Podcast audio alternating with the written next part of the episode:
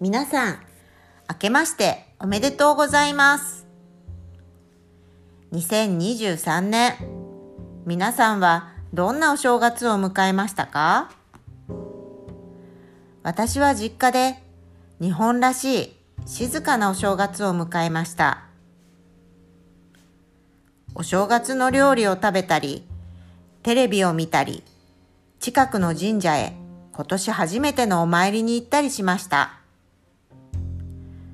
また5年ぐらい前から毎年1月2日に高校の時の友達と集まっておしゃべりしています。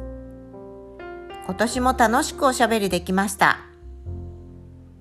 天気も晴れて穏やかなお正月でした。感謝感謝です。でも新年早々物がよく壊れて直してばかりです。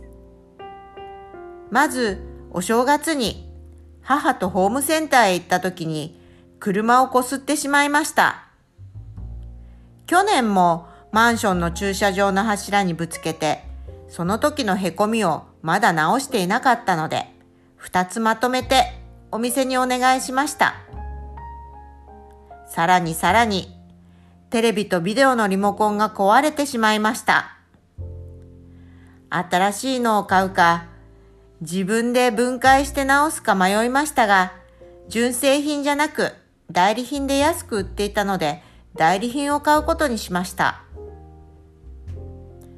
慣れていない私が何時間もかけて分解して直すより、1600円ぐらいなら代理品を新しく買った方が絶対時間もストレスもかからないと考えたからです。なんだかいろいろ修理が多い幕開けですが、順調な一年が過ごせますように。今年は毎月ゼロのつく日、10日、20日、30日にこの Japanese Learning 日本語の小話をあげるつもりなので、今年もどうぞよろしくお願いしますね。最後まで聞いてくれてありがとうございました。それではまた。